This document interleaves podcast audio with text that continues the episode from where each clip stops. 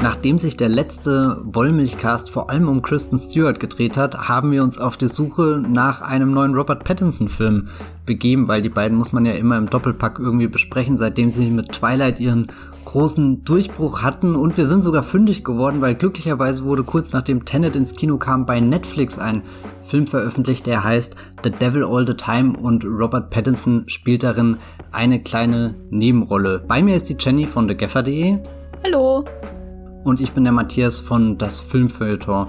Wir werden sehr ausführlich über den Devil All the Time reden. Das heißt, wenn ihr ihn noch nicht gesehen habt, dann seid vor Spoilern an dieser Stelle gewarnt und der zweite Teil des Podcasts wird dann auch gar nicht mehr allzu sehr um den Film sich drehen, sondern vor allem, wie das jetzt äh, in Robert Pattinsons Karriere passt, wo er sich gerade befindet, was die nächsten Stationen sind. Genau. Wir wünschen euch viel Spaß beim Zuhören.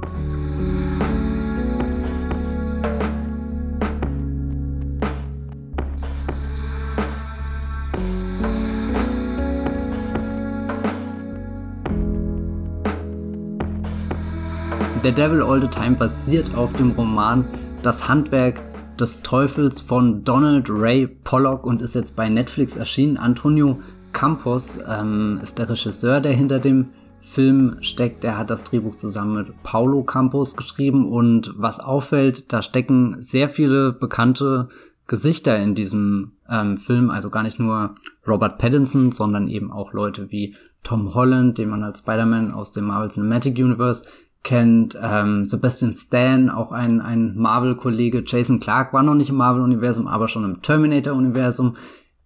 Dazu kommen Mia Wasikowska, Bill Skarsgård, Riley Keough, Haley Bennett, habe ich irgendjemand vergessen? Ich glaube, wir können doch Harry, Harry Melling erwähnen, der hier Dudley Dursley gespielt hat in den Harry Potter-Filmen und hier einen, einen sehr diabolischen Auftritt hat. Und dann noch Eliza Scanlon, die womit nochmal ihren Durchbruch gefeiert hat? Die spielt jetzt in, auf jeden Fall ein Baby Tief mit. Äh, der Stimmt, lief letztes ja. Jahr in Venedig, da war sie sehr gut und der kommt auch jetzt nach Deutschland, ich glaube Anfang Oktober mit irgendeinem Milo, nee, Mila meets Moses oder so Titel. Heißt der Mila meets Moses oder irgendwie so ähnlich heißt er auf Deutsch. Im Original Baby Tief. Kann ich sehr empfehlen. Mit Ben Mendelssohn.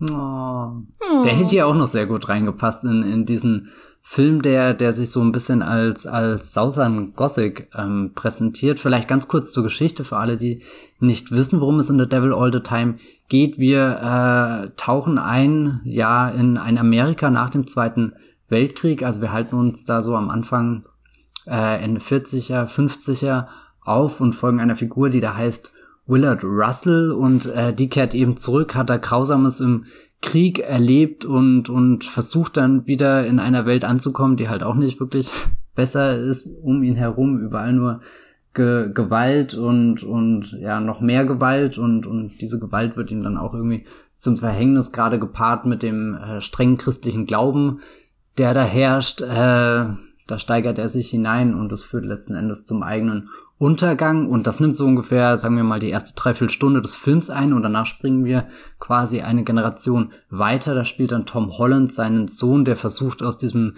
Teufelskreis auszubrechen, ähm, weiß aber zu dem Punkt noch nicht, dass er vielleicht auch selbst äh, später in einen Krieg ziehen wird, nämlich äh, den Vietnamkrieg. Das sind so so ungefähr die die zwei äh, Rahmenpunkte der der großen Geschichte, die dann nebenbei noch ganz viele äh, andere Schicksale mit, mit äh, reinbringt. Da gibt's dann zum Beispiel einen Priester und, und noch andere zwielichtige Weggefährten. Das ist auch fast so ein bisschen episodisch aufgebaut, also man weiß gar nicht, ähm, wohin das alles läuft, äh, besonders bei der mh, hm, Jason Clark-Figur. Die spielt einen Fotografen, der sehr gerne Leichen fotografiert.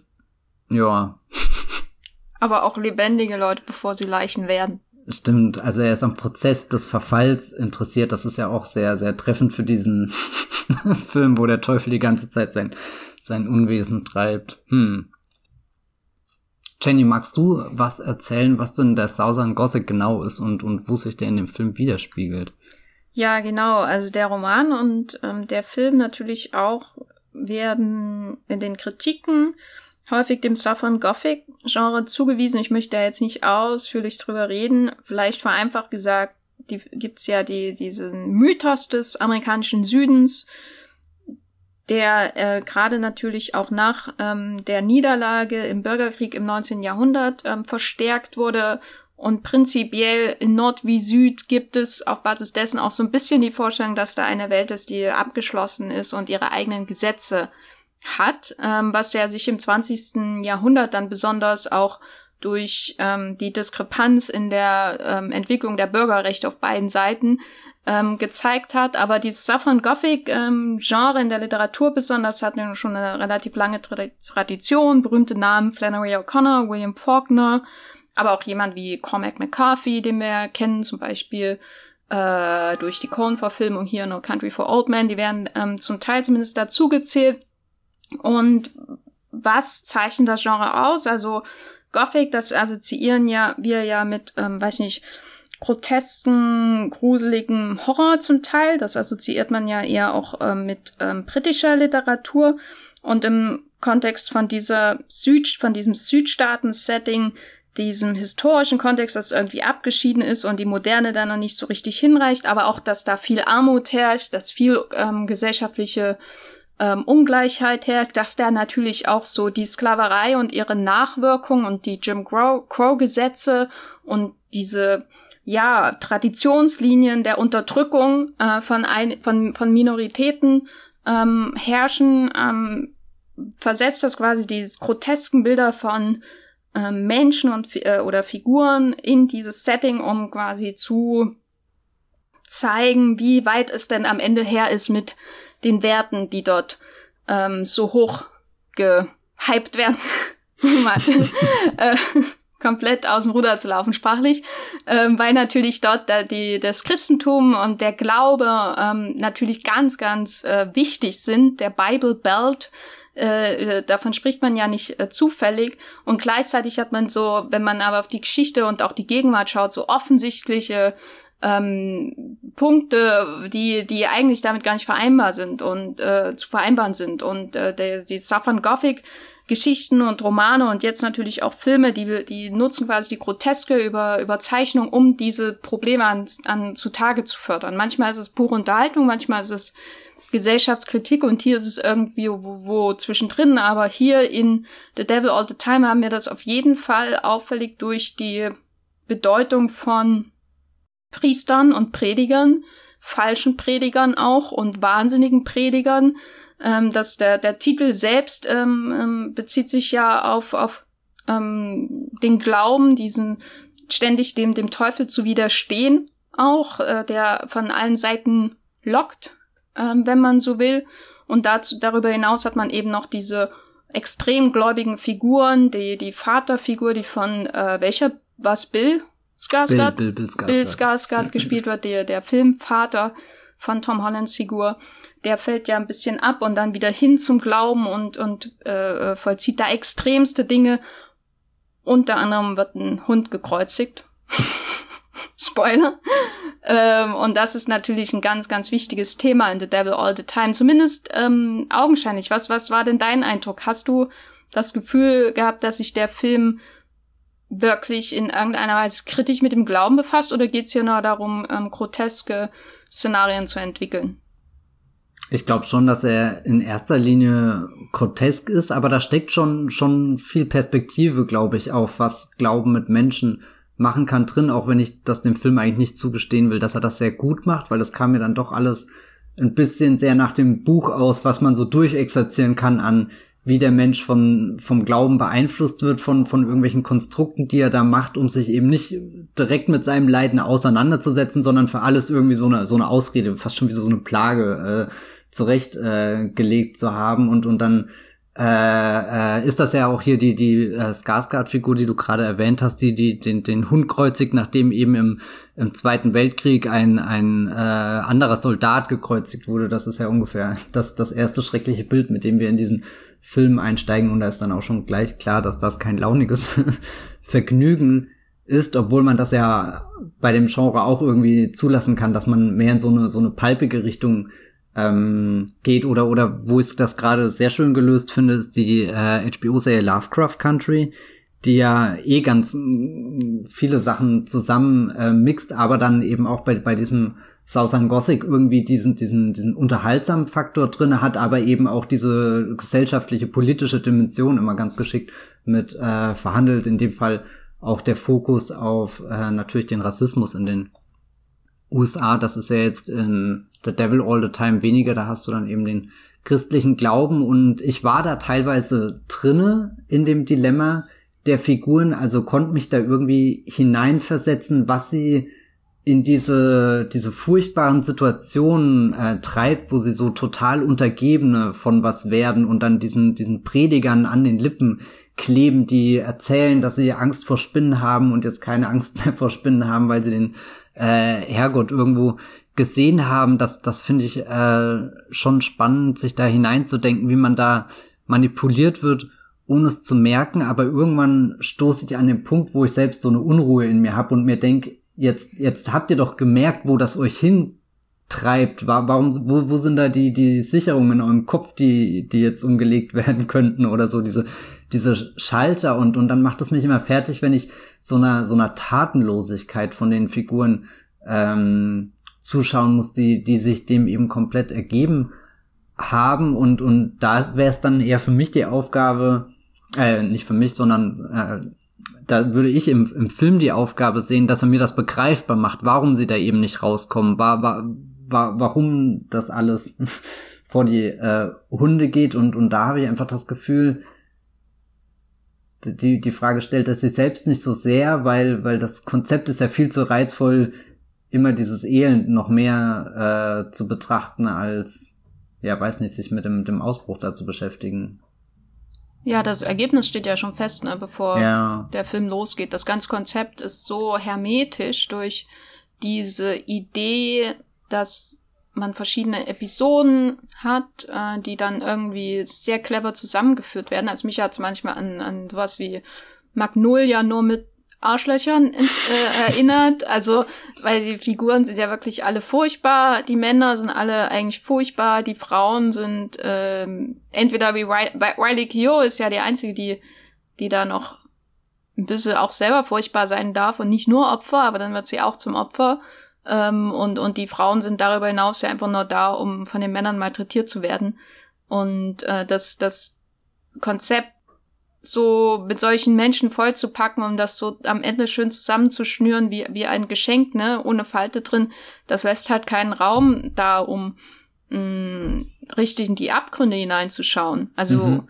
das ist so seltsam ähm, bei dem Film, dass es eigentlich nichts zu entdecken gibt.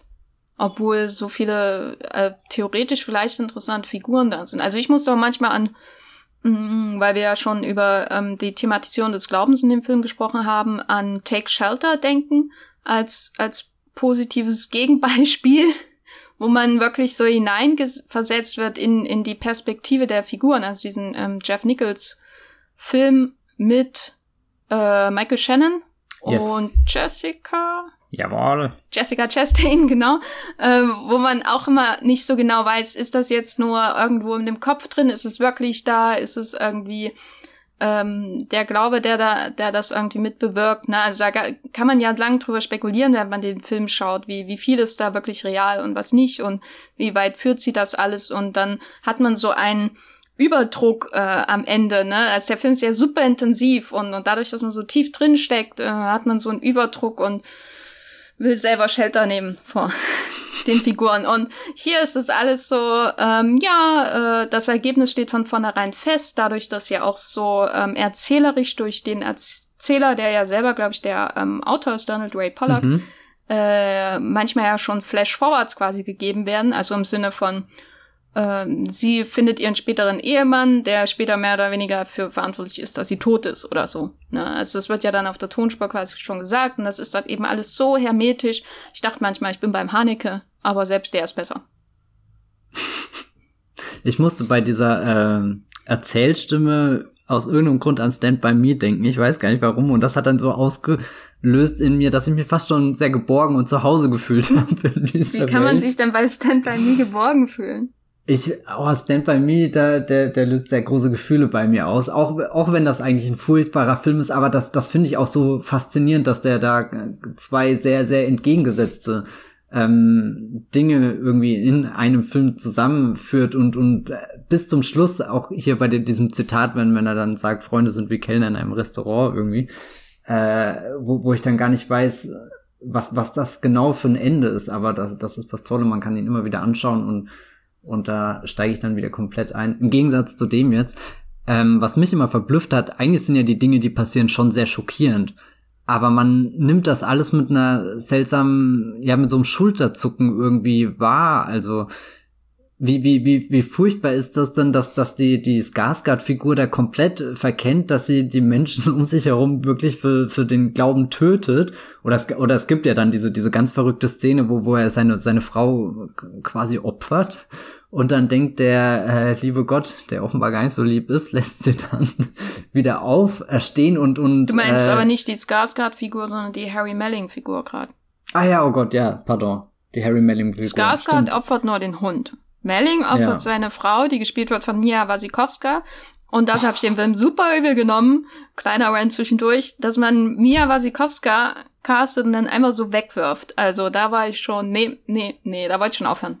Äh, ich habe eh irgendwie das Gefühl, dass er seine Schauspieler sind schon interessant gecastet, aber die interessantesten hat er dann irgendwie immer nur sehr kurz drin gehabt. Ich fand auch Harry Melling in der Rolle äh, wahnsinnig äh, erschreckend. Harry Melling, der Dudley Dursley aus der Harry Potter-Reihe, spielt einen Prediger, der sich Spinnen über den Kopf wirft, um zu zeigen, dass er keine Furcht hat und Gott ihn beschützt und dann wird er gebissen und wahnsinnig und killt seine Frau. Und das ist ja ein wahnsinniges Bild, wo er da im Wald ist irgendwie und, und dann in den Himmel schreit und jetzt macht, dass er wieder lebendig wird, aber du siehst halt, da liegt einfach nur ein toter Körper, den er gerade, ja, zu Aber da hat der hat. Film ja, das ist ja in dem Sinne nicht, ich fand das nicht wahnsinnig oder so, sondern habe ich eher, äh, habe ich eher als schlechten Scherz des Films irgendwie wahrgenommen, weil das so lächerlich und ähm, jämmerlich wirkt, wie er da schreit, ne? Weil der Film ja, also also ich fand es nicht lächerlich, aber das jämmerlich kann ich nachvollziehen. Und das finde ich ja eigentlich was Interessantes, was er hier erkunden könnte. Aber dadurch, dass halt alles sehr,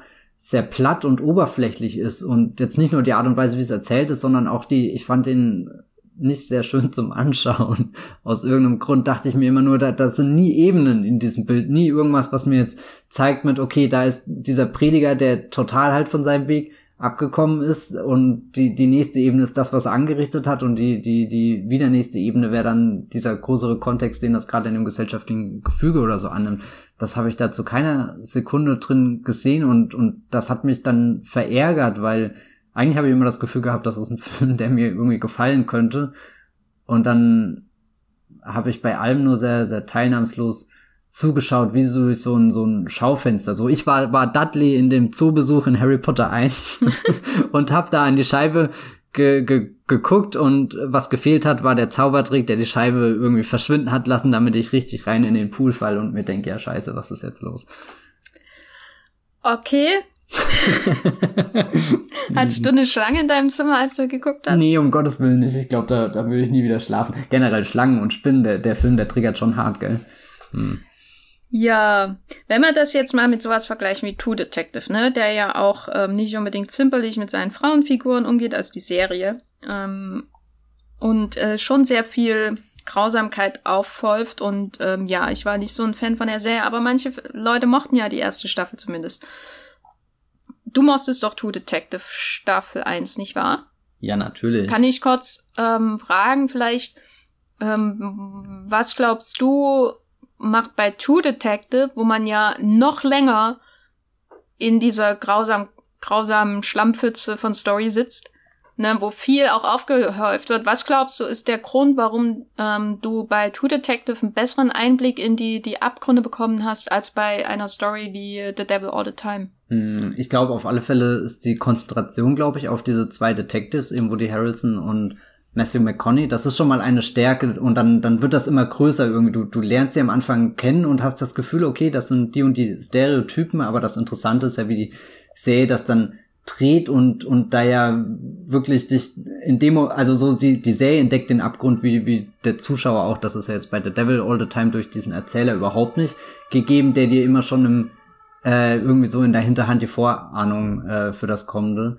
gibt. Und dann hast du ja auch gerade schon gesagt, diese, diese Pfütze, dieses Elend, das, das erfahrbar zu machen. Und, und das ist ja, finde ich, bis heute die, die große Stärke, die True Detective irgendwie atmosphärisch dann nie wieder hingekriegt hat, dass du wirklich all das gespürt hast, diese Hitze überall, die da ist, der, der Schweiß und, und da, da, da konntest du schon verstehen, warum Matthew McConaughey auf einmal anfängt, irgendwelche Flat Circles äh, zu sehen, wo keine Flat Circles sind. Ich weiß es nicht. Ähm, und und ich will nicht sagen, dass das bei The Devil All the Time so ein, so ein typisches Netflix-Problem ist, aber irgendwie, ja, weiß nicht, stößt mich total diese, ja, wieder so eine Teilnahmslosigkeit an dem Film ab. Also so bei True Detective, den, den spür ich atmen, den, sage ich schon den, als wäre es ein Film, die Serie oder, oder die erste Staffel und, und eigentlich steckt das ja auch noch in Staffel zwei und drei ein bisschen drin. Du hast das Gefühl, da kommen diese True Detectives mit ihrem Auto angefahren und du liegst da auf der Straße und sie brettern einfach über dich drüber.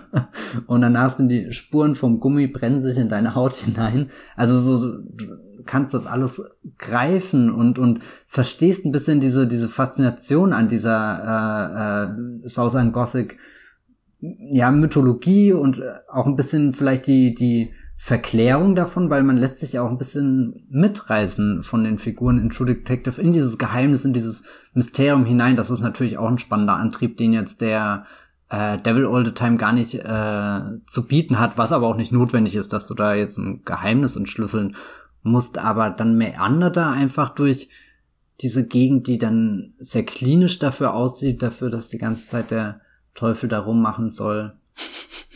Ja, also so, ich finde das immer so banal, das zu sagen, aber er hat halt wirklich sein Versprechen im Titel nicht eingelöst. the Devil All the Time. Das hat definitiv nicht stattgefunden. Also es war eher so, jemand hat dir eine schlechte Fotokopie äh, eines äh, äh, Buchs äh, gegeben, wo tolle Bilder abgedruckt sind, die eigentlich in einem Museum stehen und schon im Museum hast du nicht das Gefühl, du hast dich damals gefühlt wie der Künstler, als er es auf die auf die Leinwand gemalt hat. also bist sehr weit irgendwie von allem entfernt und, und True Detective, da, da wachst du schon im Sumpf aus, auf und hast das Gefühl, du, du ertrinkst hier gleich, du schaffst gar nicht bis Episode 3, weil da bist du schon Kopf unter man hat auf jeden Fall nie so richtig das Gefühl, dass die Leute in Versuchung vom durch den Teufel gelangen, hm. weil sie schon längst auf seiner Seite sind, ne? Selbst der Bill Skarsgård, der da aus dem Krieg heimkommt, der wirkt ja nie so, als gäbe es irgendwie einen anderen Weg, wie das ja auch für die meisten anderen Figuren gilt. Und dann muss er eben Hunde kreuzigen, als seine Frau ähm, schwer krank wird. Es ist sehr unbefriedigend, dem zuzuschauen, weil es halt auch immer wieder passiert und dann auch die Briefe, die er schreibt, wo er sagt, er hat jetzt wieder seinen Glauben gefunden, wo, wo das er in seinem aus Kopf, Nichts auch. Ja, ja, so, so, wo, wo wir jetzt glauben sollen, oder, oder, wo, wo der Film uns versucht, begreifbar zu machen, wie diese Verklärung irgendwie in seinem Kopf stattfindet. Für, für ihn ist das ja was Richtiges, was Gutes. Er ist jetzt endlich wieder auf diesem Weg, wo das Leben eine richtige Form annehmen kann, aber eigentlich wird alles nur noch schlimmer als der Zweite Weltkrieg, aus dem er da gerade ähm, herauskommt und und er kriegt es einfach nicht mit. Ja, ich weiß nicht, das ist ja, na, er bringt ihn halt mit, ne? Der bringt den. Die Grundidee ist schon, dass er den die Groll mit nach Hause bringt und das hat man ja oft in Filmen, die irgendwie nach Kriegen angesiedelt sind, dass die Gewalt mit nach Hause gebracht wird. Das ist ja auch ähm, bei vielen Filmen, die sich irgendwie indirekt mit dem Vietnamkrieg beschäftigen, so, dass das äh, Taxi Driver zum Beispiel ein gutes Beispiel ähm, Rambo. dafür. Rambo, genau. Aber hier ist das eben da ja, fehlt dann eben die Einsicht, weil auch das Figurenkabinett zu groß ist. Hm. Figurenkabinett. Sind das dann, sind die alle aus Holz, man kann das reinstellen. Naja, das Ensemble ist einfach mega, ist richtig groß und ständig dieses Hin und Her und so weiter. Dann kommt aber halt irgendwann auch der Tom Holland, ne? Unser Spider-Man. Und er spielt seinen Sohn, der woanders aufwächst und äh, weil sein Vater hat sich ja nach dem Tod ähm, der Mutter das Leben genommen und der Sohn ähm, kommt damit, äh, also vergibt ihm, glaube ich, lange Zeit nicht dafür und ist generell irgendwie strange, weil, weil er sieht ähm, aus wie Tom Holland und rauchte und ich kann das nicht, ich kann es nicht zusammenbringen, aber was will man auch machen, wenn man älter wirken soll, als man ist? Man raucht halt äh, während man irgendwie den, den Ellbogen aus dem Pickup-Truck-Fenster lehnt oder so, dann, dann geht das schon, das ist Schauspiel. Dann beginnt ja eigentlich erst die Story. Gab es jetzt, wenn du dir so die Struktur des Films anschaust mit dem ähm, Prolog, der alles kurz einführt und dann dieser größeren Konzentration auf die Skarsgård-Story äh, und dann irgendwann den Übergang wirklich zur, zur theoretischen Gegenwart, nämlich die, die Story von Arvin, äh, beziehungsweise Tom Holland, äh, Tom Hollands Figur. Gab es denn da irgendwo eine Episode oder Figurenkonstellation, ähm, mit der du gern mehr Zeit verbracht hättest? ich glaub's nicht. Es ist jetzt auch schon wieder länger her als bei dir, dass ich ihn gesehen habe, aber das, das spricht ja jetzt nicht für den Film, dass mir so wenig von den Figuren hängen geblieben ist. Also nochmal zu dem Film zurückzukehren, ist jetzt interessant, weil, weil diverse Schauspieler eben drinne sind und komische Sachen machen. Ich würde mir schon nochmal gern diesen Wahnsinn von Harry Melling anschauen, weil, weil davon irgendwie keiner geredet hat im Voraus, waren alle mit, oh, ihr müsst auf den Robert Pattinson-Akzent achten, das ist wieder so ein, so ein The King-Déjà-vu. Äh, da, da ist man dann ja schon drauf geeicht und, und fiebert diesem Robert Pattinson-Augenblick entgegen, vor allem wenn man dann merkt, dass der Film außenrum sehr wenig hergeht, ist das ja fast schon so, so ein Rette uns, Robert, äh, ähm, sprengen das bitte auf hier, was auch immer da passiert.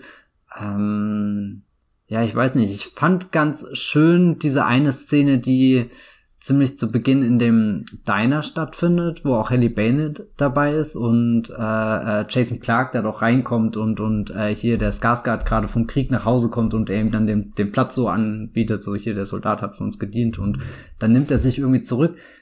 Ich weiß nicht, da da war der Film so so ganz drin irgendwie in diesen 50er Jahre Vibes aber das war ja eigentlich auch nur eine ganz kurze Szene. Ja, nee, irgendwie hat mich da ziemlich viel irgendwann genervt. Und, und gerade der ganze Riley Q, äh, Jason Clark Handlungsstrang. Ich mag zwar, wie der am Ende in die große Geschichte reinspielt. Das hat mir irgendwie gefallen, diese Idee, dass dass so, du hattest da vorhin den, den Magnolia-Vergleich gebracht, irgendwie. Das, das finde ich immer ganz reizvoll eigentlich, wenn da, wenn da so, so, so verschiedene Dinge im Gang sind und erst am Ende erkennst du irgendwie das große Bild und wenn das dann noch ein, ein nicht allzu äh, aufbauendes Bild ist, weiß nicht, dafür habe ich auch irgendwie eine Schwäche. Aber der Weg dahin war echt sehr, sehr mühsam und schleppend und dann hat natürlich auch diese, diese große Geste zum Schluss nicht mehr funktioniert, sondern dann sitze ich eher da und drehe die Augen. Es hätte auf jeden Fall geholfen, wenn sie am Ende gesungen hätten. Gesungen, das wäre gut gewesen, ja, ja. Gab es denn bei dir irgendwie so, so eine Paarung oder so, der du gern gefolgt bist oder noch gern mehr gefolgt wärst? Ja, boah. Hm, ich weiß nicht, also die Szene in dem Café, die du erwähnt hast, fand ich, äh, das war für mich auch eine der interessanten und ich würde es einfach dadurch erklären, dass in der Szene, wo die, wo der ähm, Skarsgård nach Hause kommt und der Clark ihm den Sitz anbietet, dass da in dem Film alles möglich ist. Es ist ja ein ähm, kompletter Zufall, wie so die Figuren Konstellation entsteht, allein weil der eine den Sitz nimmt, den er nimmt, so der Art. Ähm, und äh, andererseits ist das aber auch im Nachhinein natürlich alles wieder total konstruiert, deswegen wirkt es auch so gewollt. Selbst der Zufall wirkt gewollt äh, in dem Film. Ähm, ja, ich muss glaube ich auch sagen, die Harry Melling-Figur, da hätte ich gern einfach gesehen, warum, wieso, weshalb das alles so eskaliert Mhm. Warum äh, ist er überhaupt in der Situation, dass er ähm, sich irgendwelche Spinnen übers Gesicht äh, wirft? Wie ist seine Beziehung zu seinem Cousin? Ähm, ich glaube, soweit, also soweit ich gelesen habe, ähm, ist der Cousin mit dran schuld, dass der Melling über äh, die Melling-Figur überzeugt wird, ähm, die die Ehefrau zu töten, weil der Cousin irgendwie eifersüchtig ist. Aber im Film kriegt man davon ja nichts wirklich mit. Außer so die finalen Blicke des Cousins ja. aus dem Auto heraus auf die Melling-Figur. Wobei, da hatte ich das Gefühl, dass er gar nicht wusste, was er plant und dass er selbst schockiert ist von seinem Bruder irgendwie. Oder nee, Cousin. ich hatte eher so ein abschätziges äh, äh, äh, Plan erfüllt Gefühl. Okay. Aber wie gesagt, da bietet der Film ja keinen Hintergrund. Ja. Und allein die Story wäre schon interessant gewesen und die hätte ich auch äh, länger mitgemacht, wenn wir mehr von Mia Wasikowska gesehen hätten die einfach nur da ist, wie viele andere Frauen in dem Film auch, um von den Männern irgendwie ähm, umgebracht zu werden. Oder in den Tod getrieben zu werden, so wie das bei der Eliza Scanlan-Figur ist.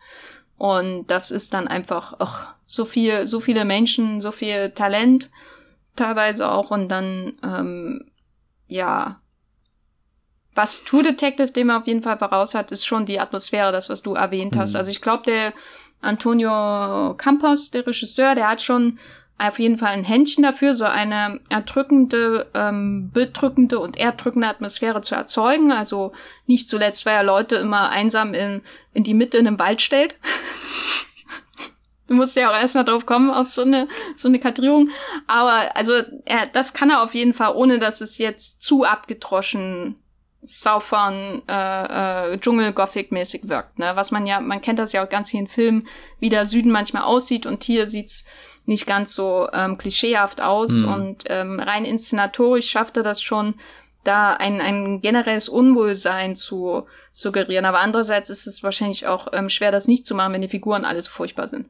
Naja, ich habe nichts Gutes über den Film zu sagen, außer Robert Pattinson. Rette uns. Rette uns.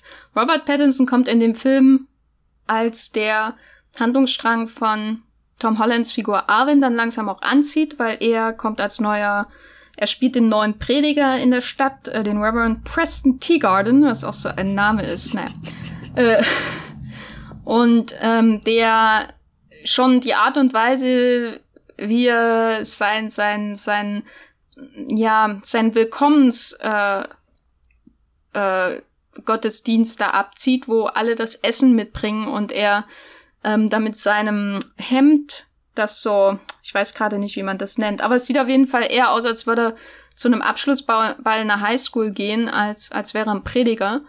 Ähm, die Mode äh, äh, sehr daneben irgendwie. Er wirkt äh, total überkandidelt für einen Prediger. Er trägt dann, das Ding, was Harry in Harry Potter 4 hatte. Dann redet dann noch sehr viel, genau, äh, oder Ron. äh, und dann redet er noch sehr, sehr viel über Hühnerleber. Was sagst du zu seiner Rolle? Also erstmal das Hemd, das fand ich ein sehr interessantes Detail, weil das wirkt so, als hätte er, also er ist ja offenbar kein, kein guter Mensch und auch kein, kein sehr wohlhabender, sondern eher einer, der halt andere Leute ausnutzt durch diese Pers äh, äh, Position, die er sich da ergaunert hat als äh, Prediger. Und dann hat er dieses eine gute Hemd, was irgendwie bei dieser Bevölkerung Eindruck schindet, aber er trägt das auch schon seit ungefähr fünf Jahren und hat seitdem nie gewaschen. und es lässt ihn da irgendwie so auf diesem schmalen Grad zwischen ja, ich bin hier ein bisschen überlegen, aber eigentlich auch total runtergekommen. Und ich musste es dann manchmal... Es halt so, als wäre einmal in der Stadt gewesen, was er, was er allen anderen voraus hat. Ja, ja, und, und dann, dann musste ich manchmal an so, so, so barocke äh, Adlige denken oder irgendwie so, weißt du, wo du weißt, okay, die wohnen zwar noch in ihrem großen Palast, aber sind schon lang bankrott oder so. Und, und jetzt veranstalten sie da irgendwie so ein kasperles Theater, schminken sich, setzen ihre Perücken auf und und äh, weiß nicht was, aber wollen sich einfach nicht eingestehen. Ich meine, bei diesen Adligen ist dann auch eher was, was Erbärmliches, was zurückbleibt. Das ist ja bei der, der Pattinson-Figur überhaupt nicht der Fall, weil die ist ja schon zutiefst bösartig und geht sehr strategisch vor. Eigentlich sehr, sehr clever, könnte man sagen. Wobei muss man so clever sein, um diese Leute, die da ja eh schon hoffnungslos dem Glauben verfolgen sind und, und jedem Priester an den, den Lippen kleben. Also so muss man da noch so geschicktes Händchen haben. Also es ist ja jetzt kein, kein Kunststück, dass Tom Holland ihn im Laufe des Films dann entlarvt, überführt und stellt und, und dann auch mal auf ihn schießt. Ähm, aber ja, keine Ahnung, Pattinson an sich bringt da nochmal eine neue Energie mit rein. Also so, so, wenn, wenn Harry Melling davor so der, der Knaller der ersten Hälfte des Films war, mit, mit äh, seiner einen großen, ich überschütte mich mit Spinnen, Sequenz red mich in, in Rage und, und verliere dann den Verstand, dann ist Robert Pattinson das für mich in der zweiten Hälfte gewesen, aber auch irgendwie ein bisschen fremd in dem, was, was sonst so die Stimmung des Films ist, was, was, was außenrum passiert. Also er, er wirkt eher wie so ein, so, so ein Test, so eine letzte Prüfung für die ähm, Tom Holland-Figur und ist ja gar nicht die letzte Prüfung, was ich dann auch dramaturgisch sehr seltsam fand, dass es danach ja nochmal um das, das äh, Kapitel mit ähm, Jason Clark und Riley Q erweitert wird, dass, dass irgendwie dieses Gegenübertreten von, von Tom Holland verliert, eine ihm wichtige Figur an, an diesen äh, fiesen Priester. Ähm, und, und dann ist ja die, die große moralische Frage, wie, was unternimmt er? Rächt er sich oder, oder findet er einen anderen Weg daraus? So, so, wie geht er jetzt vorwärts, nachdem das Leben, was er dachte, das könnte für ihn jetzt was Besseres werden als das, was sein, sein Vater hatte, wieder vor seinen Augen zusammenbricht und da ist er irgendwie Pattinson der Endgegner, aber dann irgendwie doch nicht. Das, ja, war alles sehr, sehr unbefriedigend. Auch, dass, dass generell die Figur nur so ab und zu mal auftaucht. Also ich weiß jetzt nicht, wie, wie viel Screentime er in dem Film direkt hat, aber man, man kriegt dann auch nie die geballte Ladung Robert Pattinson ab. Das ist dann fast schon bei der Harry Melling-Figur besser gelöst, dass, dass das komprimierter aufeinander passiert und dass dann der Film auch schon, schon sehr äh, in seine Geschichte involviert ist und alles außenrum erstmal ausblendet, während bei, bei Pattinson ist ja immer noch Tom Holland der, der dominantere Charakter, auf dessen Seite wir uns da eigentlich gerade befinden. Und das ist ja ein, ein interessantes ähm, Duo, äh, was man da hat. Also einerseits Tom, Tom Holland, äh, ja, wie gesagt, größere Rolle in dem Film, eigentlich sowas, wenn es einen Hauptdarsteller in dem Film gibt, dann ist es wahrscheinlich Tom Holland, obwohl er irgendwie eine Dreiviertelstunde lang nicht zu sehen ist. Und auf der anderen Seite hat man den Robert Pattinson als äh, moralisch verkommenen Prediger. Ich fand es schon interessant, allein die beiden, mh, mm, als sie da zusammen in der Kirche sitzen, in ihrer finalen Sequenz, ähm, gegenüber sitzen zu sehen. Also der, der Holland, der ja ähm, da sitzt, als hätte er irgendwie einen, einen Besen verschluckt, ne, ähm, ähm, ähm, sehr konzentriert, bloß nicht das Gesicht zeigen, äh, immer das Basecap auf und total angespannt. Und du spürst äh, förmlich, ohne die, die Detailaufnahme zu sehen, wie er, wie er äh, ähm, an seine Waffe krallt, ne, seine Luger, die er geschenkt bekommen hat von seinem Onkel, der sie geschenkt bekommen hat, von ähm, Arvins, also Tom Hollands äh, Filmvater. Und auf der anderen Seite hast du den, den Pattinson, der da auf den Bänken in der Kirche sitzt. Und ich habe mich die ganze Zeit gefragt, was hat er eigentlich vorher gemacht? Ne? Also wie lange hat er da gesessen? Wie so, äh, so ein Stück ich Wasser nicht, in der Kurve hängt der gerade noch so drinnen. hat er die, hat er die, die, die ähm, Hühnchenleber verdaut? Hat er, weil ich glaube nicht, dass er wirklich in der Bibel gelesen hat hat er überlegt, welches arme Highschool-Mädchen er als nächstes in den Ruin treiben wird? Hat er überlegt, welche, ob er langsam in die nächste Stadt weiterziehen sollte, weil ihm die Leute hier noch auf die Schliche kommen, was er für ein furchtbarer Kerl ist? Aber er sitzt da und ähm, ähm, wie so ein äh, einfach gechillt, ne? Also so ein die Körperhaltung, ähm, als, als ich weiß nicht, wie ich das richtig beschreiben soll, aber Tom Holland ist für mich eine gerade Linie und ähm, äh, Robert Pattinson ist für mich eine Welle, ne? Ja. so werde ich sie beschreiben. Und so ähm, ist auch ihr Spiel in der Szene, bis dann der Pattinson, äh, die Pattinson-Figur irgendwann merkt, dass da dass der Holland indirekt über ihn redet und was er alles getan hat. Und dann ähm, spannt er sich an und so. Aber bis dahin ist er so, so, so, so fließend in seinem Spiel. Die Armbewegungen und so, das ist alles so, entspannt und so was Interessantes in dem Film, weil der ganze Film ja strotzt vor überspannten Leuten. So, also wenn wir uns anschauen, wir haben Tom Holland, habe ich schon drüber geredet, seine Alvin-Figur komplett überspannt. Die Figur von Bill Skarsgård, sein Filmvater Willard, komplett überspannt. Äh, vom Krieg, der er, er trägt ja das Kreuz aus dem Krieg im Grunde noch auf dem Rücken auch äh, äh, wenn er es nicht weiß. Dann hast du die Figur, die wir noch, glaube ich, noch gar nicht erwähnt haben, groß, äh, den Sheriff, der von Sebastian Stan, dem Winter Soldier ist persönlich gespielt wird. Fun Fact, Chris Evans sollte die Rolle spielen. Captain America und konnte dann nicht und hat Sebastian Stan, äh, Stan, Sebastian Stan, wie Sean Connery sagen würde, empfohlen äh, den Winter Soldier für die Sheriff-Figur, der auch so, so, der wirkt ein bisschen so wie so ein Ballon, der aufgeblasen wurde und, und der ständig mit Leuten umgehen muss, die, die schlauer und mächtiger sind als er, bis er irgendwann platzt am Ende. Ähm, und dann hast du die Frauen, die sind natürlich auch sowieso alle irgendwie, wie sollen es auch nicht die ganze Zeit unter Hochspannung sein, wenn sie mit solchen Männern hantieren müssen. Und dann hast du den Harry Melling, der sowieso so wirkt und der Jason Clark wirkt ja, der wirkt ja dass man den sieht und denkt, ja, das ist ein normaler Mann, den will ich jetzt kennenlernen und da steige ich ins Auto ein, finde ich schon sehr unglaubwürdig. Und dann kommt eben die, die Pattinson-Figur rein, ein furchtbar, furchtbarer Figur, aber der wirkt so wie ein Schwamm irgendwie oder, oder, Schwamm ist schon zu einfach, aber ähm, der wirkt so weich, als könnte er sich überall einschmiegen. Hm. Weißt du, was ich meine? Ja, ja, ja, aber das ist ja auch ein bisschen seine, seine Figur, so dieser, dieser Priester, der da von Ort zu Ort schafft. Ist es jetzt eigentlich ein Priester oder ein Prediger? Ich glaube, wir haben mittlerweile beides schon gesagt. Ich würde Prediger einfach sagen. Okay, also ich weiß auch nicht, wie ein das... Ein Reverend. Ein Reverend.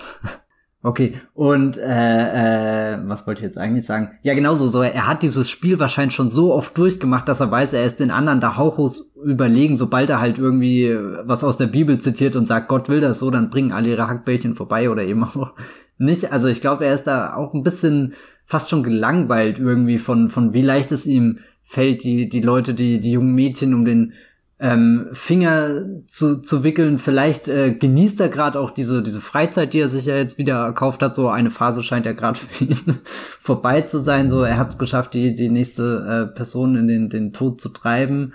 Und ja, da, da, da chillt er jetzt einfach mal auf der Gebetsbank. Vielleicht denkt er auch, kommt jetzt langsam meine First Reform Phase oder so. Aber äh, da. Sollte ich Französisch lernen? Warum nicht Little Timothée? äh, ja, ja, vielleicht, vielleicht denkt er auch einfach drüber nach, jetzt ein Batman, das wäre geil.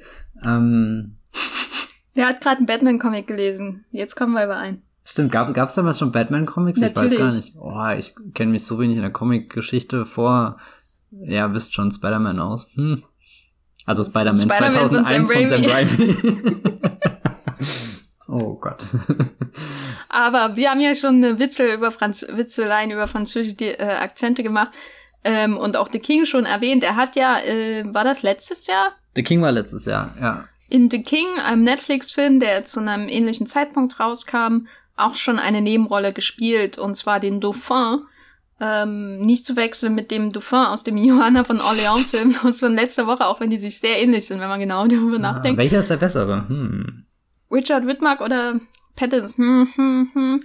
Äh, schwere, schwere Entscheidung, aber er hat damals ja auch, ähm, damals, letztes Jahr, ähm, so eine, so eine ein bisschen Stunt-Casting-Rolle gehabt. Ne? Erstens, weil, warum castest du Robert Pattinson heutzutage, um Franzose zu spielen? Also, außer einer Komödie.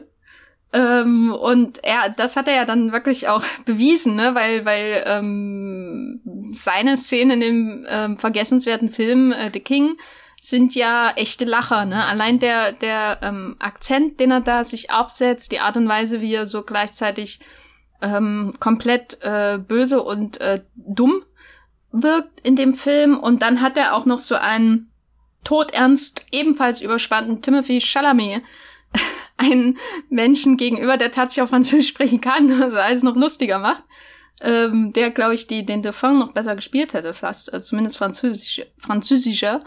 Äh, und jetzt macht er wieder dasselbe. Ist das jetzt Stuntcasting und was soll denn das überhaupt? Also prinzipiell habe ich nichts dagegen, wenn wir jetzt jedes Jahr eine komplett aus dem Ruder gelaufene Robert Pattinson Performance bekommen. Man hat ja jetzt auch irgendwie mitgekriegt, dass er sein Dialekt bei The Devil All the Time bis zum, zum Drehtag irgendwie geheim gehalten hat und das auch irgendwie gar nicht so, so groß mit irgendjemand vorbereitet hat, sondern eher für sich allein da entwickelt hat und dann, hey, hey, Surprise. ich würde auch gern wissen, wie da die Gesichter am Set waren und dieses, okay, der Film lief bisher ganz gut, aber können wir das nachher im Schneiderraum verwenden? Und andersrum, hm, Robert Pattinson ist irgendwie so mit unser größter Name, der in dem Film ist. Also wir können ihn auf keinen Fall rausschneiden. Ähm, ich finde das sehr interessant, weil, weil beide Rollen ja auch irgendwie sehr ähnlich auftreten. So, so, sie sind die Endgegner dieser, dieser anderen jungen, äh, guten Protagonisten in Anführungsstrichen. Ich, ich weiß gar nicht, hatten wir da einen Podcast drüber geredet oder irgendwie hatte, wo, hatte ich das gesagt, dass, dass der Dafoe in dem äh, The King-Film wie, wie dieser, dieser Endboss äh, wirkt, dem jetzt Timothy gegenübertreten muss, nachdem man einen ganzen Film lang schon Entscheidungen treffen musste, irgendwie über sein Land, über, über die Freiheit, über den Krieg, über weiß nicht was. Und, und dann kommt da dieser, dieser Robert Pattinson und führt sich auf wie ein Hampelmann, obwohl außenrum gerade eigentlich irgendwie so eine Game of Thrones Schlacht äh, stattfindet. Und dann ist natürlich klar, der, der kleine Timothy da total fassungslos, wie wir Zuschauer auch und, und vor allem verunsichert. Und, und das fand ich in The King sehr, sehr, hat für mich sehr gut funktioniert, auch weil er wie so eine Granate einschlägt. Also da war alles wieder kompakt, das, was ich ja äh, bei The Devil All the Time nicht so gut finde, dass da der, der Robert Pattinson Auftritt ein bisschen sich verläuft in diesen vielen Zwischenstationen, die der Film ansteuert und in den, dem ganz großen Ensemble mit den vielen kleineren Handlungssträngen da, da ist dieser, dieser, dieser Reverend nicht so eine Wucht, aber im Endeffekt auch irgendwie das einzige Lebendige in dem Film. Hm. Man könnte als fast sagen, dass es sich zu gut in den Film einschmiegt. Also er ist in dem Sinne nicht Nicolas Cage äh, äh, mäßig unterwegs. Das heißt, ah. äh, er kommt nicht in den Film und reißt den für die paar Minuten an sich und ist dann wieder weg, ähm, sondern eher, dass er halt schon in die Welt passt, obwohl er oder gerade weil er ähm, sich so stark von den anderen Figuren auch unterscheidet in seinem in seinem ähm, Gebaren, ähm, zumindest der Öffentlichkeit gegenüber. Es hätte ja auch so sein können, dass er in den wenigen Szenen, die er hat, einfach alles platt macht durch seine Präsenz. Aber mhm. das macht er ja nicht, ne? Weil, wo ich schon das Gefühl hatte, dass das bei The King ähm, macht. Und das lag nicht nur an der Zeit, die er hat oder der Art und Weise, wie nah die Szenen aneinander geschnitten sind oder wie groß die Abstände zwischen seinen Auftritten sind. Also ich fand den, den, den Akzent, den er in The King hat, fand ich schon we wesentlich äh, äh, ja exzentrischer als den, den er in ähm, den Dialekt, den er in The Devil All the Time hat, wobei ich natürlich jetzt auch keine Expertin für, für Südstaaten-Dialekte bin, aber es klingt, er klingt ja schon ähm, dezidiert anders als alle Menschen in seiner Umgebung. Ah. Aber andererseits passt das hier auch zu seiner Figur, weil er ja aus dem Nirgendwo kommt, ne? Also man hat ja das Gefühl, äh, sein, sein, also ich kann mir gut vorstellen, dass die, der Dialekt dieser Figur ähm, schon so durcheinander geraten ist durch die verschiedenen ähm, Wege, die er hinter sich hat und äh, Brücken, die er verbrannt hat und äh, Frauen, die er und Mädchen, die er ins Unglück gestürzt hat, dass, dass das alles ähm, nur noch ein, ein, ein Mischmasch ist und äh, er da selber durcheinander kommt, wie er jetzt eigentlich reden soll, weil seine originale Identität wahrscheinlich komplett ähm, unbekannt ist, so in der Art. Also das finde ich hier schon wesentlich glaubhafter, als was auch immer in The King mit seiner mit seinem Akzent passiert. Aber andererseits wäre der Film, glaube ich, wesentlich unterhaltsamer gewesen, wenn er so einen äh, auf The King gemacht hätte, oder? Ja, und ich meine, diese, diese Szene hatte King für mich auch nie, nie gestört, irgendwie, dass das, dass das wie ein Fremdkörper gewirkt hat. Auch, äh, wo, wo ist seine Stimme höher? Weil, weil das, also noch irritierender als den, den Akzent, glaube ich, finde ich in beiden Fällen einfach die, die, die, die, die hohe Tonlage oder was auch immer, die, die seine Stimme da erreicht, weil bei Robert Pattinson ansonsten ja schon eher, ja, keine Ahnung, nicht allzu tief klingt, aber schon, schon eher so, so was Mittleres einfach mitbringt, also fast was Unauffälliges. Und, und dann ist er da immer so, das kann ich jetzt nicht nachmachen. Ähm, Weiß nicht. Na, es ist halt so ein bisschen zerbrechlich, ne? Ja, ja, genau, so, so fa fast schon, als, als könnte man diese Fassade da auch sehr schnell irgendwie zum, zum Einsturz bringen, wenn man, wenn man den richtigen äh, Stein irgendwie rauszieht unten, dann, dann purzelt das alles. Und, und es wirkt halt aufgesetzt, weil er dadurch weniger gefährlich wirkt, als er wirklich ist. Ne? Ja. Ne? Also ich stelle mir das vor, dass er ähm, dass, so, dass es so eine aufgesetzte Stimme ist, wenn jemand irgendwie über seine ähm, äh, Missetaten beichtet oder so, um so eine, ein Gefühl von äh, wir sind auf ein, einer Ebene und ich bin hier sensibel und hör dir zu, mhm. äh, äh, vorzuspielen und dann hinterher, äh, wie er es ja bei den jungen Mädchen macht, ähm, die, die dann ähm, in den Untergang zu stürzen. Und eigentlich die also wirklich ein, ein sehr interessanter Moment, du hast den vorhin, glaube ich, auch schon kurz angesprochen, ist er der, wo, wo er dann in dieser Kirchbank sitzt und sich das Blatt für ihn auf einmal wendet und, und wir, wir sehen in seinem Gesicht, dass, dass er gerade realisiert, dass er was viel zu spät gecheckt hat, dass er vielleicht noch eine Chance gehabt hätte, hier jetzt rauszukommen aus dieser Situation, aber halt davor irgendwie so in seinem Schlendrian drinne war, weil, weil er sich halt auch gar nicht mehr bemühen muss in dem, dem, der, dieser Ortschaft, wo er da, äh, gelandet ist und und dann hast du fast schon so so so eine so ja weiß nicht so eine innere Panik und irgendwie den Versuch okay aber jetzt ist meine Stimme anders. Jetzt bin ich tief jetzt bin ich ernst jetzt bin ich irgendwie hart aber äh, dann kommt auf einmal raus dass er mit seinen Worten ja auch nie wirklich gut war weil sonst würde es ja schaffen den Tom Holland da ein bisschen mehr Gewissensbisse reinzureden weil weil die Figur macht ja zu dem Zeitpunkt auch was, was sie davor noch nie gemacht hat und auch eine Sache, der sie sich gar nicht sicher ist, da jetzt den, den Abzug zu drücken. Ich glaube, wenn, wenn, wenn er da noch, noch, äh, also der, der Pattinson, der, der Reverend, wenn der da noch ein bisschen mehr professional wäre in seinem Metier, äh, wäre es ihm mit Leichtigkeit geglückt, wahrscheinlich, dass, dass Robert Pattinson die Waffe umdreht und sie selbst erschießt oder so. Ich weiß es nicht, keine Ahnung. Ähm, das das finde ich sehr interessant, wie, wie, ja, wie, wie, wie schwach seine Figur dann da auf einmal ist. Ich hätte auch gern eine Version des Films gesehen, wo irgendwie diese, diese Szene in der Kirche den Endpunkt dargestellt hätte der Geschichte und das dann halt noch ein bisschen schöner ausformuliert gewesen wäre. Also jetzt nicht im Sinne von, dass das schön ist, aber äh, äh, ja, weiß nicht mehr, mit, mit mehr Gewicht ausgestattet, all das und, und eben nicht dieser ewige Rattenschwanz, der dann danach noch kommt. Mm, wenn du jetzt jemanden einen Film wegen der Arpets Performance empfehlen würdest, welcher wäre das?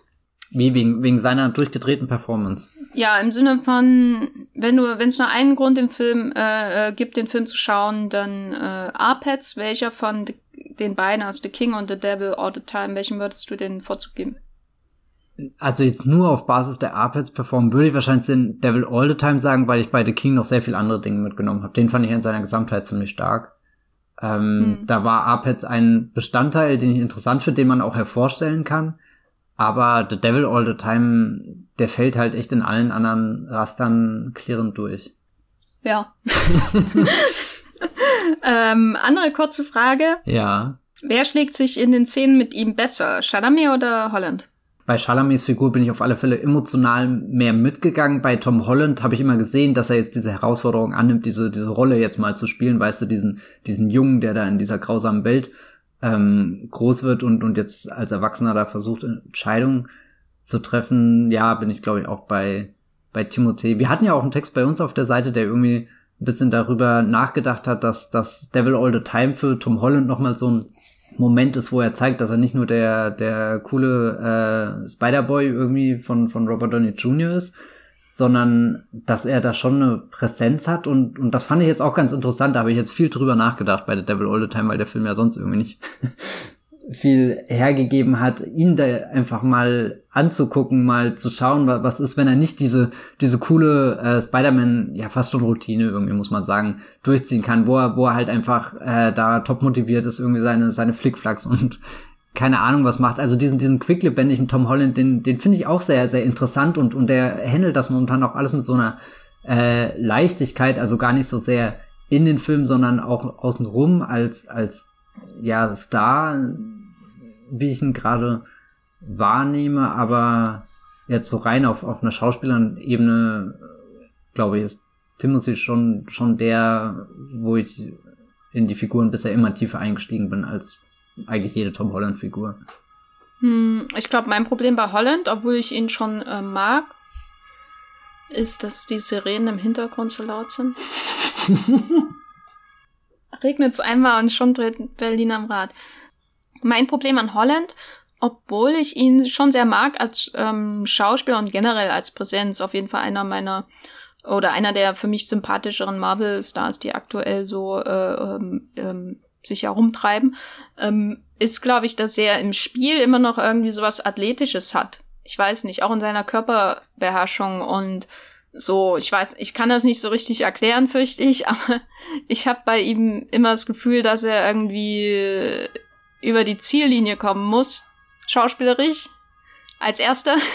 Ja, und, und, und, dann holt er so richtig so Atem, so, so weißt du, so und, und keine Ahnung, so, das meinte ich vorhin mit so, er ist so motiviert irgendwie. Äh, ja, also ja ähm, das ist einfach sowas, hängt vielleicht mit dem Alter zusammen, hängt vielleicht auch mit seiner Ausbildung zusammen, dass er eben vom, vom Theater kommt und da auch sehr körperintensive Sachen gemacht hat, an der Billy Elliot-Rolle dass er ja im Kino im Grunde was ähnliches gemacht hat und das ist, glaube ich, auch, also ich kann mir, also ich habe Pattinson in seinen früheren Rollen auch zum Teil so in Erinnerung. Ich glaube, das ist sowas, was du idealerweise als Schauspieler abschüttelst und dann entwickelst du irgendwann diese Entspannung oder kannst du zumindest suggerieren. Und das, was Pattinson hier ja so gut macht, ist, dass er so ähm, entspannt wirkt und äh, obwohl er gleichzeitig so eine böse Figur spielt.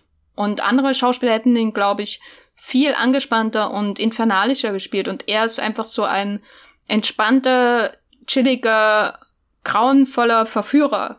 Und das, das äh, ist, glaube ich, schwer für jemanden mit so einer überspannten Präsenz generell und dann auch mit dieser, dieser Rolle, die er hier hat, ähm, wie ähm, Tom Holland, dagegen anzukommen, einfach mhm. so rein szenisch. Also Chalamet sehe ich eher so auf der, der Seite, der wirkt, äh, der, der geht halt manchmal seine Figuren so an, dass sie halt sehr gequält sind und das ist ja an The King auch so und dann wirken sie so vielleicht, aber es liegt nicht, also da kann ich es immer aus der Figur heraus begründen und bei Holland ist es eher so ein generelles Ding. Ja, aber wir sind ja im äh, inoffiziellen Robert Pattinson Podcast, nicht im Tom Holland ähm, Podcast. Deswegen fände ich es interessant, wenn wir uns jetzt so seine Filmografie aktuell anschauen. Er hat diese kleinen Stunt-Rollen in Netflix-Filmen. Vielleicht spielt er ja auch in dem Russo-Film mit, den die Russos, äh, Russo-Brüder mit Tom Holland äh, für Apple produzieren, wer weiß. Ähm, er hat in Tenet ja auch schon einen sehr ähm, chilligen Kumpan gespielt, äh, haben wir einen Podcast zugemacht. Er hat in The Lighthouse ähm, viel über Lobster geredet und andere Dinge. ich kann mich einfach nicht mehr so gut erinnern, außer herausquillende Augen und, und der Bart von Willem Dafoe. Highlife, ähm, Damsel, auch ein Film, wo Mia Wasikowska immerhin nicht in den ersten ähm, zehn Minuten stirbt. Und Good Time ist ja, glaube ich, so der allgemein anerkannte endgültige Durchbruch in den Ex-Twilight-Hasser mögen Robert Pattinson Mainstream. The Lost City of Z mit diesem komischen Bart. Auch Tom Holland, nicht alle seine oder? Filme aufzählen. Bitte? Auch Tom Auch Holland. Tom Holland, ne? Das ist schon ja. die zweite Begegnung hier. Und als nächstes kommt Batman. The Batman. Ja. Falls, äh, liebe Hörer, ihr das noch nicht mitbekommen habt oder nicht so up to date im ähm, Filmgeschehen newsmäßig seid, ähm, Robert Pattinson spielt Batman. Definitiv nicht mit einer super hohen Stimme wie der erste Trailer andeutet. I am ihr könnt, ihr könnt bei Moviepilot auch eine tiefgehende Analyse seiner Frisur lesen, die jemand geschrieben hat. Ich nenne keine Namen. Tenet und Batman sind jetzt so, seit so mega Blockbuster schon. Für ihn die ersten großen Blockbuster im Grunde seit ähm, Twilight. Wo siehst du ihn denn jetzt äh, in seiner Karriere? Ähm, was, was ist der nächste Schritt, ne, wenn man Batman macht? Der, der Batman 2. ja, also ich glaube, Batman an sich ist ja, glaube ich, der, der nächste Schritt und Tenet war so die Hinführung wieder in, in Film mitzuspielen, wo das Budget jenseits der, der 100 Millionen Dollar Grenze ist. Ich glaube, da müssten wir jetzt wirklich sehr weit zurückgehen. Ich weiß gar nicht, ob die Twilight-Filme jemals überhaupt so teuer waren, aber die Twilight-Filme waren ja definitiv die, die größten Blockbuster, in denen er eine Hauptrolle gespielt hat. Ich glaube, der, der äh, Feuerkelch. Der zweite, der, der zweite Breaking Dawn hat über 100 Millionen gekostet. Okay, ja, nee, dann, dann passt ja alles. Und ähm, ich meine, gut, die Harry Potter Filme, das, das würde ich jetzt noch nicht dazu zählen. Da gibt's irgendwie übrigens ein, ein wunderschönes Video, was irgendwie neulich bei Twitter die Runde gemacht hat, wo man irgendwie so Robert Pattinson allein am Set sieht, wie er so ganz verlegen an so einem Plastikbecher irgendwie nippt oder, oder nicht ganz weiß, was er tun soll. Und er sagt dann immer, dass er, dass er, dass er keinen kannte und dann irgendwie die meiste Zeit am Set allein einfach war. Und es ist so, so, so surreal, wenn, wenn du dir das jetzt überlegst. Keine Ahnung, ein ganz tolles Video. Da kann, da kann man schon ein bisschen von, von der Rückkehr auf alle Fälle in, in, in Blockbuster-Gefilde sprechen, aber ich habe nicht das Gefühl, dass das seine einzige Perspektive ist, die er ähm, jetzt hat. Also klar, so, so eine Batman-Rolle, selbst wenn das erstmal nur auf einen Film ausgelegt wird, existiert der bestimmten Vertrag, wo, wo er auch für potenzielle Fortsetzungen unterschrieben hat, oder? Also. Ja, ja, ja, das gab's glaube ich, schon als Meldung. Ach, das ist sogar schon da. Hm. Nicht so wie Joaquin Phoenix, der, der ums Verrecken nicht zurückkehren will als Joker. ich frage mich halt, was, was bringt das Batman zu spielen? Weil, wenn wir jetzt mal zurückschauen auf die letzten Jahre seit ähm, Batman von Tim Burton, ja. mit dem wir auch einen Podcast gemacht haben, wann äh, war es jemals der Batman-Darsteller selbst, der wirklich stark in Erinnerung geblieben ist oder oder für Aufsehen gesorgt hat oder so abgesehen davon, dass Leute ähm, äh, aufgeregt haben über Nippel oder über seltsame, tiefer gestellte Stimmen. Weißt du, also warum Batman und nicht, ähm, warum nicht die Paul Dano, den Paul Dano-Weg gehen und statt Batman, ähm, wen spielt da? Den Riddler. Den Riddler spielen. Oder die Colin Farrell-Variante, der spielt ja den Oswald Cobblepot.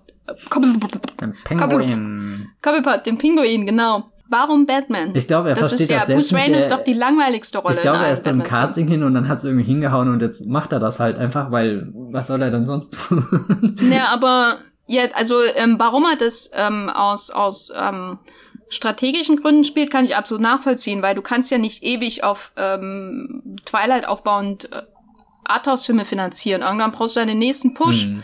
um dann die kleinen Projekte wieder voranzubringen. Das finde ich auch gut. Ähm, Kristen Stewart hat ja eine ähnliche Entscheidung getroffen in den letzten Jahren, wenn sie dann in sowas mitspielt wie Underwater oder Charlie's Angels, auch wenn es ja nicht so, so wunderbar funktioniert hat.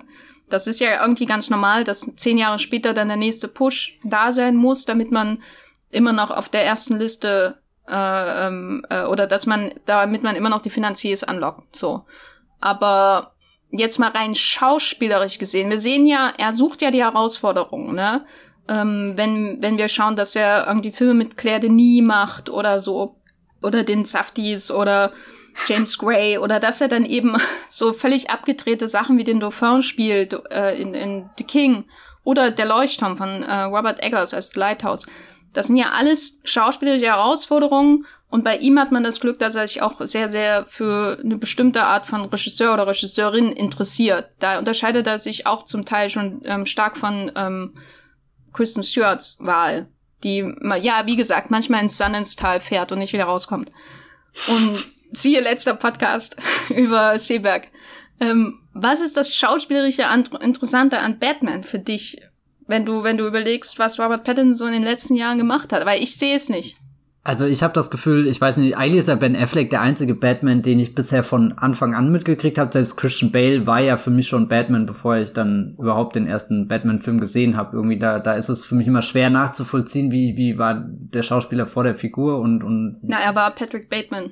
Ja, guck, das, das habe ich auch erst später. Äh, also er hat ja. den interessanten Bruce Wayne gespielt und dann hat er dann hat er für Nolan den langweiligen Bruce Wayne Genau. Und jetzt bei Ben Affleck hatte ich immer das Gefühl, das ist jemand, der irgendwie, also klar, du, du hast diese ganzen Reaktionen außenrum, aber ich glaube, der Ben Affleck, wie, wie ich den jetzt in diesem Batman-Film erlebt hat, ist, dass er sich dahin transformiert hat, um Batman zu werden. Und, und das hat er dann auch irgendwie ziemlich eindrucksvoll hingekriegt. Also so, dass ich ihn definitiv als Präsenz da aus den Film mitnehme. Und bei Robert Pattinson ist das jetzt genau umgekehrt dass eigentlich Batman und Bruce Wayne momentan für mich noch ganz weit weg sind, auch weil ich den Film einfach noch nicht gesehen habe, sondern ich habe eher das Gefühl, diese Batman-Rolle entsteht jetzt aus all diesen eigenartigen, eigentlich total nicht Batman-artigen Typen, die dir in den letzten Jahren gespielt hat und und deswegen funktioniert das für mich eben auch so so toll, dass er in dem dem ersten Trailer da zu dem dem Nirvana Song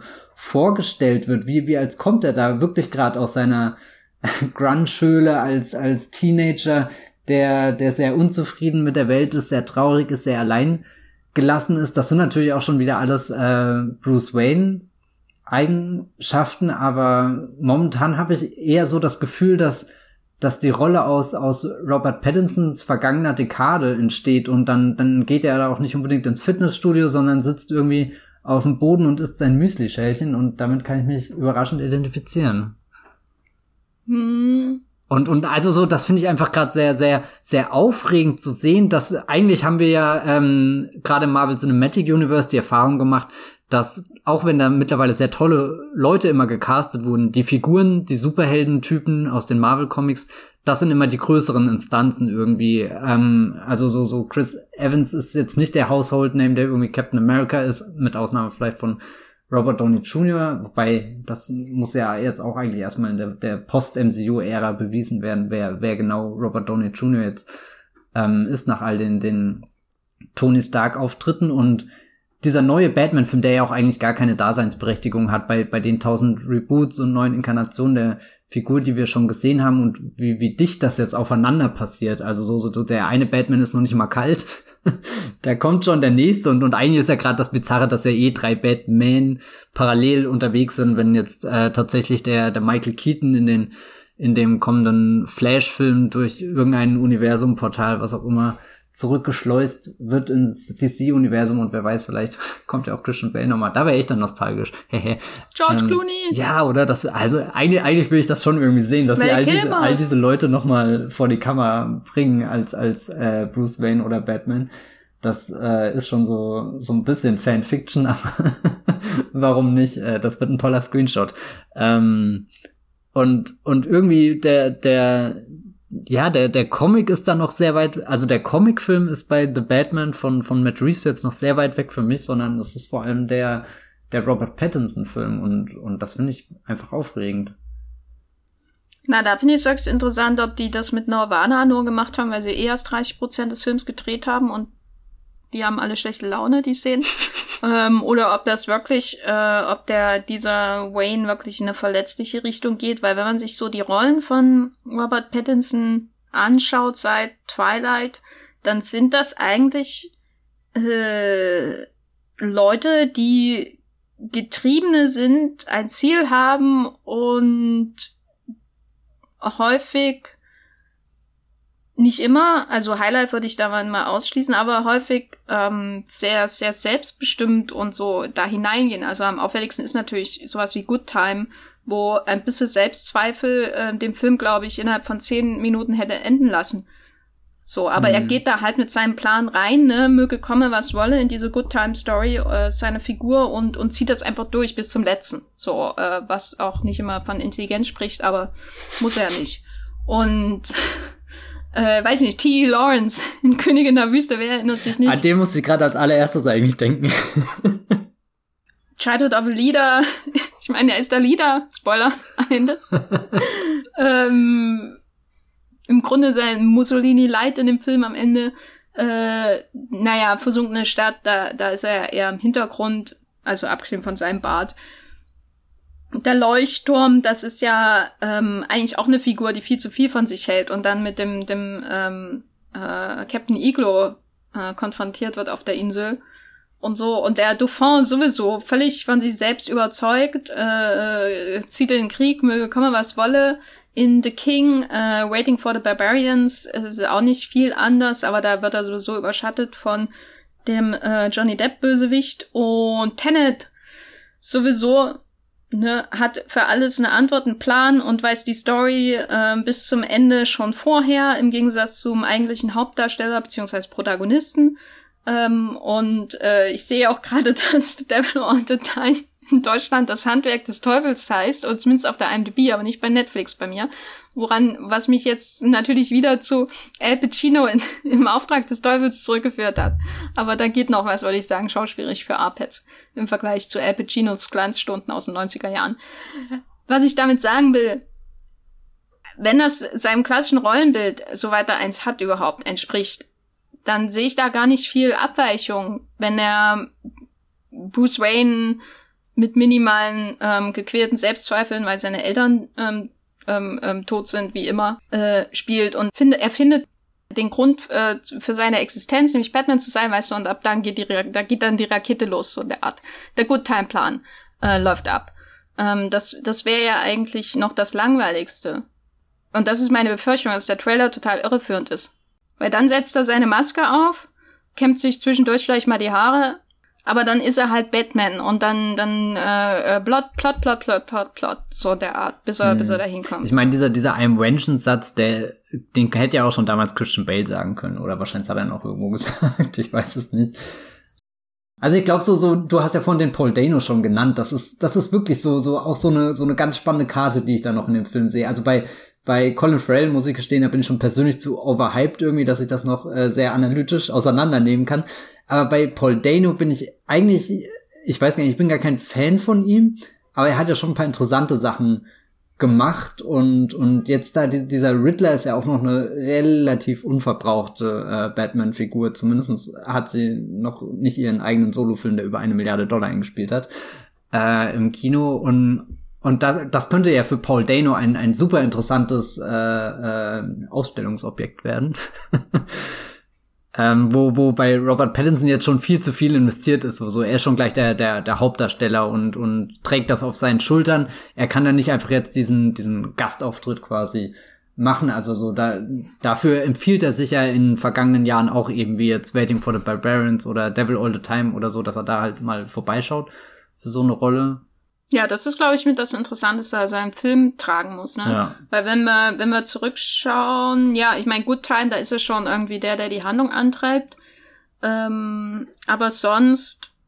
Ja gut, du hast Cosmopolis. Da müsste man zurückgehen, wahrscheinlich zu, zu, zu, ähm, hier dem Limousinenfilm. Ja, ja, Cosmopolis meine ich.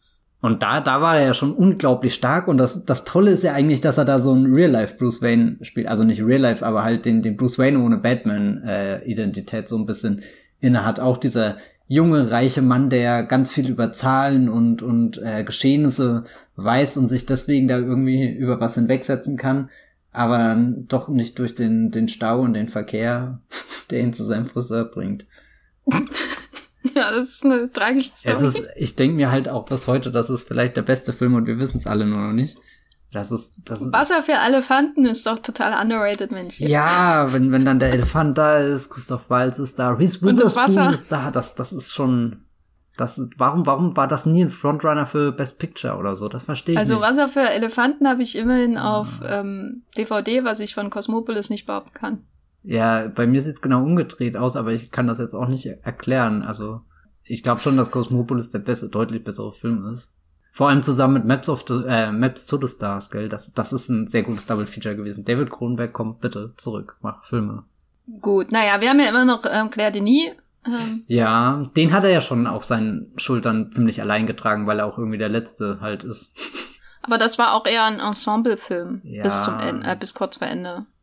Also da fand ich schon Juliette Binoche eindeutig, auch dank der Szenen, die sie hat, die, die eindeutig, ähm, ja, ich sage mal, größere einfach Präsenz so, weil, weil ihre Szenen natürlich das auch, auch, auch hergeben als, als Pattinson. Mhm. Ne? Und er war auch ein bisschen mehr so ein Medium, so ein Stimmungsträger für das alles, was da stattfindet. Also ich glaube, da, da bringt so eine Batman-Rolle schon nochmal ein anderes Gewicht mit von, wie, wie man jetzt durch so einen Film durchführen muss. Also äh, nicht falsch verstehen, ich finde den Highlife ganz, ganz fantastisch. Aber habe das Gefühl, er, er gleitet da mehr mit allem anderen durch diesen, diesen Weltraum hindurch und singt seine Gutnachtlieder und, und all das. Also so, ist vielleicht gar nicht so, so greifbar, während den Batman, das sieht man ja jetzt schon im Trailer, der, der ist so greifbar, der prügelt dich, prügelt rund.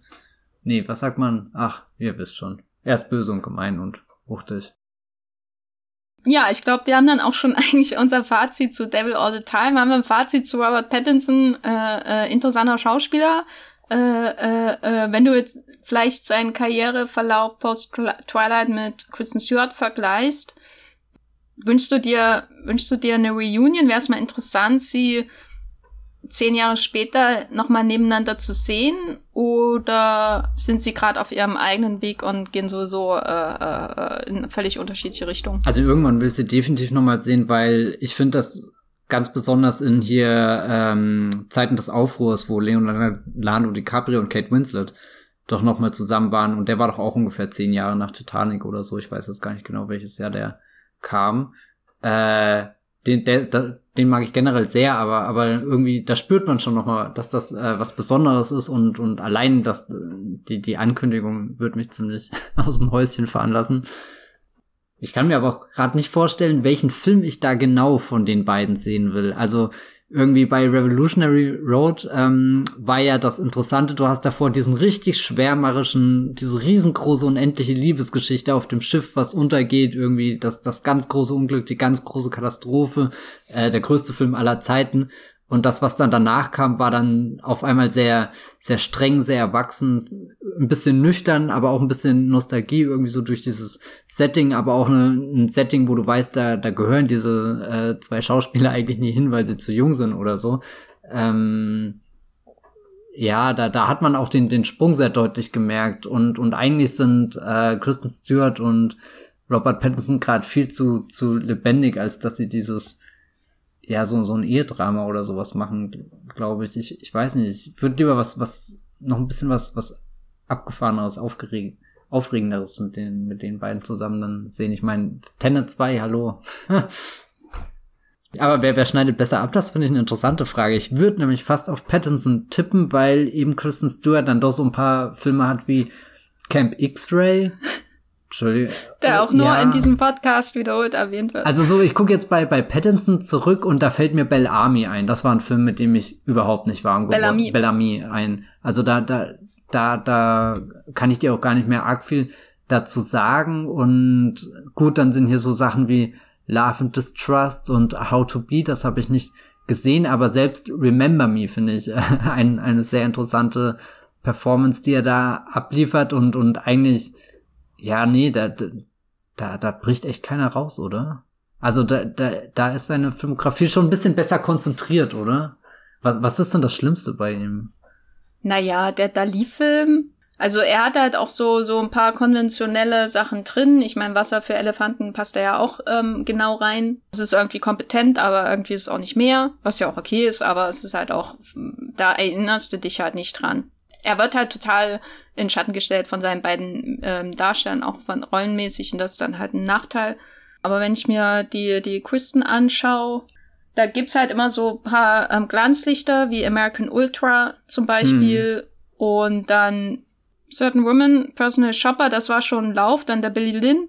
Aber dann ist dann eben auch sowas wie Gene Seberg drin, also was schon eher konventioneller ist, auch wo, wo man vom Regisseur jetzt auch nicht so wahnsinnig viel mm. erwarten kann im Vorfeld.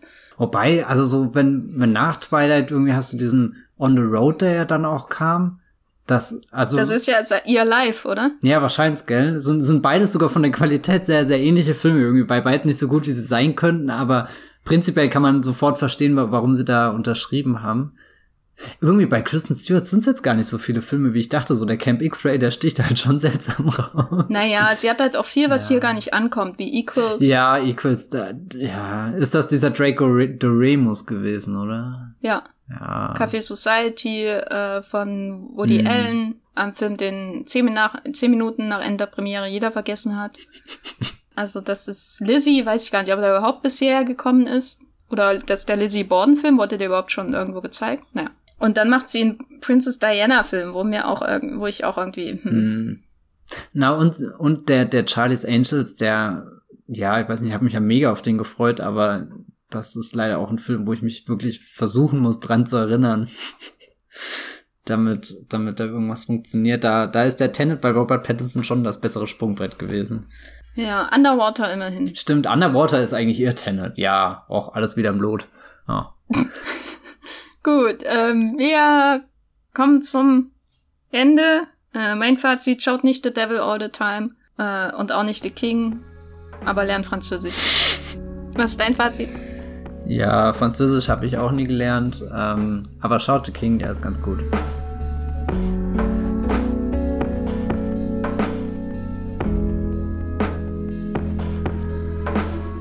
damit haben wir unser Castro und Arpets Doppel. Wir sind, glaube ich, die letzten Menschen, die dann noch so nennen, ne? Naja. Ähm, auch geschafft hier im Wollmilchcast, unseren beiden Podcasts über Kristen Stewart und Robert Pattinson. Matthias, wo bist du im Internet zu finden, wenn es darum geht, die neuesten Setbilder von Batman zu interpretieren? Da kommen ausführliche, mehrseitige Doktorarbeiten von mir auf meinem äh, Twitter-Account in einzelnen äh, Tweets. 140 Zeichen, könnt mal ausrechnen, wie viele Tweets das sind. Wenn ihr die alle lesen wollt, könnt ihr mir unter @bibelbrox mit 3e folgen oder ihr lest die kurze Zusammenfassung wahlweise auf meinem Blog, das Filmfilter oder auf Moviepilot. Hm. Ja, ich bin auch bei Moviepilot und äh, schreibe da gelegentlich zu lange Texte über die Frisuren von Hollywood-Stars oder die Bärte von Hollywood-Stars in Hollywood-Filmen, unter anderem The Batman mit Robert Pattinson und außerdem bei Twitter zu finden als Gafferline und bei Letterboxd als the unterstrich Gaffer und ähm, eins wollte ich noch erwähnen, ich glaube, du hast über The King in Streamgestöber geredet. Das Matthias. kann sein, ja, eine Streamgestöber-Ausgabe. Es ist echt schlimm, schon so viele Podcasts aufgenommen, da, da setzt die Altersdemenz bei mir ein. Ja. Ja, das ist doch eine schöne Note für den Podcast Filmgestöber, ein Podcast von Movieplot, äh, in dem wir auch gelegentlich zu hören sind. Vielen Dank, dass ihr hier zugehört habt. Äh, wir hören uns beim nächsten Mal. Tschüss. Ciao.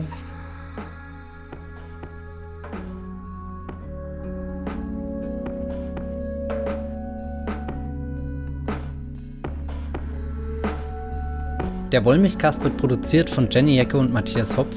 Unser Intro und Outro stammt aus dem Song Slam Canto von Kai Engel. Ihr könnt unseren Podcast bei allen gängigen Apps abonnieren und wir freuen uns über Kommentare und Bewertungen auf iTunes.